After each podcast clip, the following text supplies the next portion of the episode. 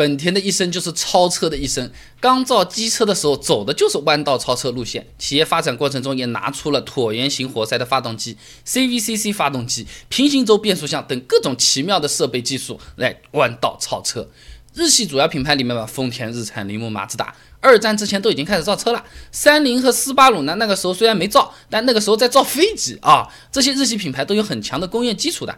而本田宗一郎在汽车领域第一次创业是造汽车活塞环，他名下的东海金基刚开始啊是给丰田当小弟造活塞环的。二战的那个时候呢，丰田汽车工业呢成为军工厂了，对不对？那东海金基呢被丰田强行加入了百分之四十的资本，改造成了丰田的子公司，吃掉了。那丰田中一郎不爽了，不想受制于人嘛。战后把资产一抛，老子自己重新来过啊。那本田正式开始造车呢，是在二战之后造的呢，还是摩托车？换句话说呢，就是日系车葫芦娃七兄弟里面，本田算是起步破壳比较晚的啊。那么二战之后嘛，日本是战败国，资源不足，地位也很低，交通状况也恶化，自行车成为了最主要的交通工具，甚至运货，哎，都是要用自行车的。如果市面上有比较便宜的机械驱动的车辆，那是多好的一件事情啊！发现这个商机了。日本的少数几家公司开始生产机车了，比如富士重工，就是现在的斯巴鲁啊，在一九四五年呢就造了日本一款富士 Rabbit 啊，富士小白兔啊，呃，这个机车呢是有个问题，价格还是太贵，要卖一万一千日元，当时日本的人均收入。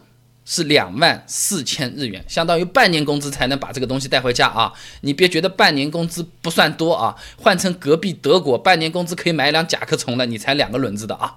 更贴近点生活来说啊，要是你半年的工资不吃不喝，那才能买辆小电驴，你也不乐意吧？对不对？那么本田老大爷们也是二战过来人，经历了这些工厂被毁。公司被强行并购之后啊，本田中利央同学发现这里面的商机啊，就把他所有的资产卖掉了，重新开始创业，搞这个机车制造了。那要造的简单，操纵也简单，成本还必须要非常的低。哎，不知道你有没有看到过，就是回收废品的那个老伯骑的那个三轮车啊？他们不是往往在这个三轮车上面，呃，挂着一个小的发动机或者是电动机，二郎腿翘翘这么架在那边，咚咚咚咚咚咚往那前面走嘛？其实图的就是用最省钱的方法，让自己省力，还能装很多货，对吧？本田中一郎当时也是这么想的，他呢就把发动机往自行车上一丢，啊，就准备开始干了，哎，这样会动不就好了吗？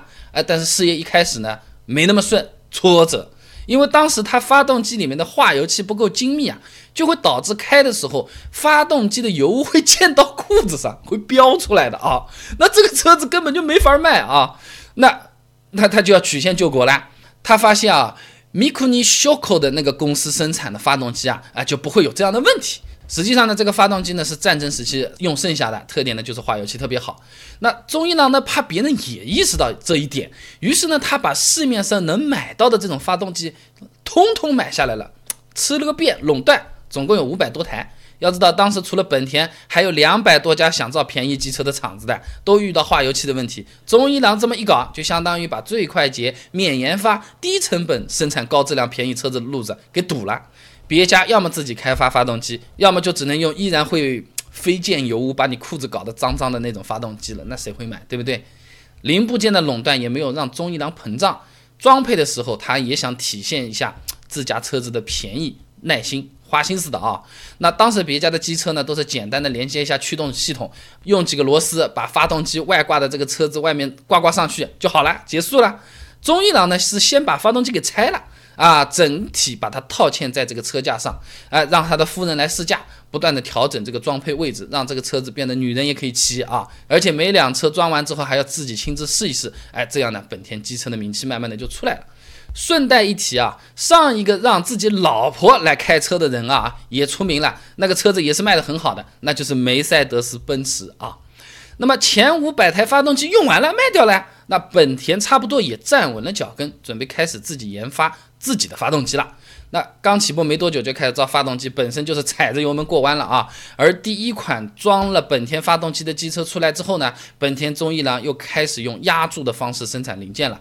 这个就好比是别人还在学走路，本田呢还在地上爬，走都还走不稳的。他说我要不飞一个，啊那个时候啊，一般小作坊呢都是用砂型铸造的，本田用压铸技术生产，虽然造出来的零件精度更高，但成本也是更高。如果没有办法大规模量产来摊平这个成本的话，要破产的。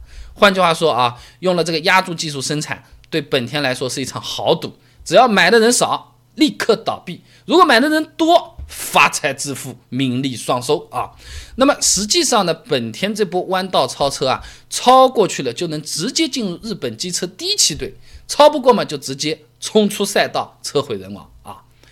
那么本田中一良的努力呢也没有白费，到了这个一九四九年，本田拿着自家的 C 型机车参加了个日美友谊赛，夺了个冠啊！那让钟一良更加坚定了把挑战精神写到自家企业的基因，不知道他当初是不是挂一个横幅？贴在自己厂房上啊，那本田它除了乐于挑战并战胜困难之外呢，还喜欢什么？没有困难，我们就自己制造困难。哈哈，这句话我是觉得很有意思啊。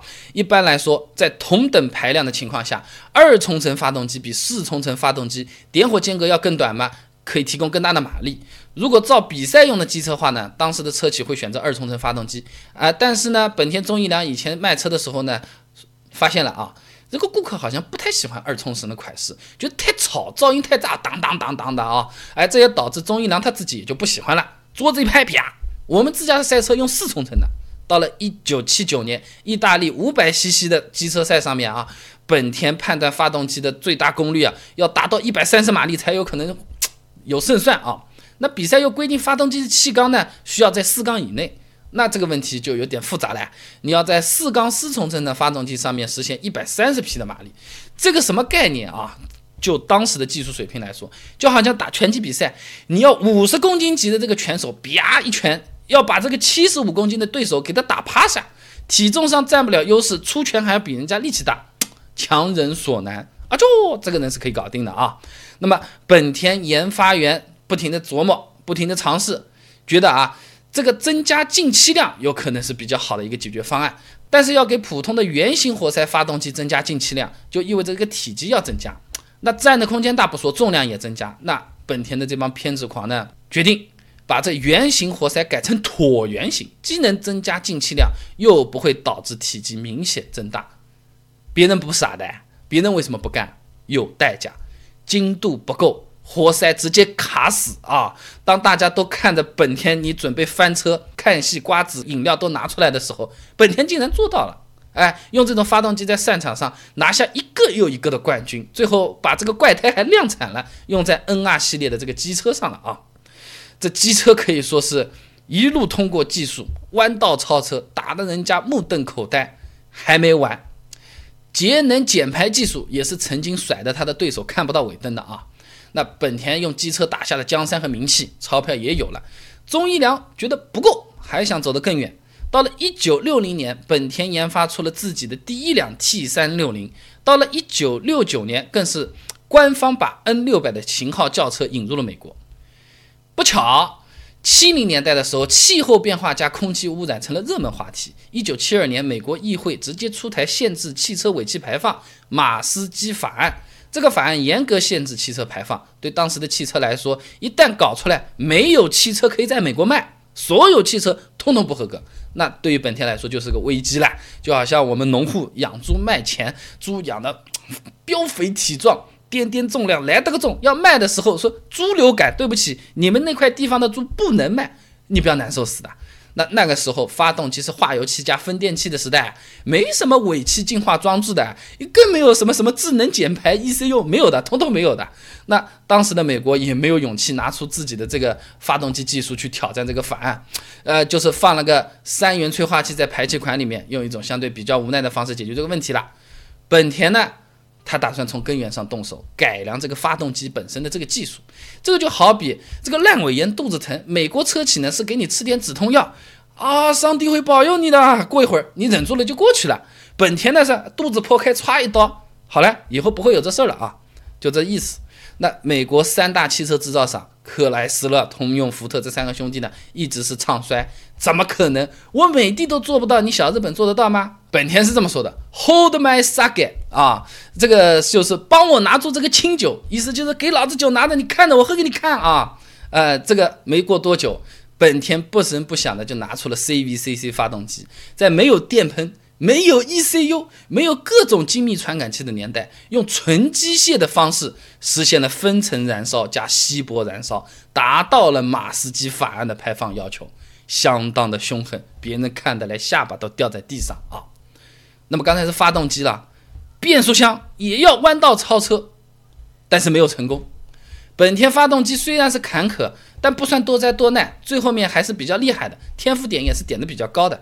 变速箱天赋点还没来得及点，正在研发孕育中，专利被兄弟公司丰田和日产抢光了，变速箱专利墙太高，爬不上去了，本田就要绕了，弯道超车了。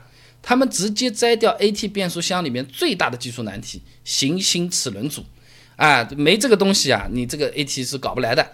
那取而代之，它用什么？用额外的离合器。五 AT 就用五个离合器，六 AT 就用六个离合器。哎，你让原来只有一根轴的 AT 变速箱变成三个轴的平行轴变速箱，这个技术刚开始用的还不错啊。但因为这个独特的结构，这体积是没有办法压缩了。而且你一直增加离合器也不是个办法，体积不停的增加，你后面八 AT 九 AT 你装九个离合器啊，毛大一个变速箱比发动机都要大了啊。这就是为什么平行轴变速箱还是慢慢被本田淘汰掉的原因啊！就像这个 NBA 地表最强一米七五的小托马斯能打出全明星数据，但因为身高的原因，哎，未来上限不足，不太会有人会给他大合同啊。那么调整心态，哎，正视平行轴变速箱的不足之后呢，本田又重新开始 CVT 变速箱的开发之旅了啊！丰田在本田家路口拿着这个棒子叫嚣堵他门，已经堵了二十多年了。堵的什么东西啊？混合动力，本田们在家里也琢磨了很久了，能不能老堵堵在那边也不行的，也要准备弯道超车了啊！这个二十年前，丰田预见未来日益增长的油价、汽车落后的燃油经济性之间是有矛盾的，开始搞油电混合技术了。那么相对来说，因为起步早，二十年前丰田的混动技术也是最成熟的。然后市面上出现了两种混动，一种丰田，一种其他。哎，这就是地位啊！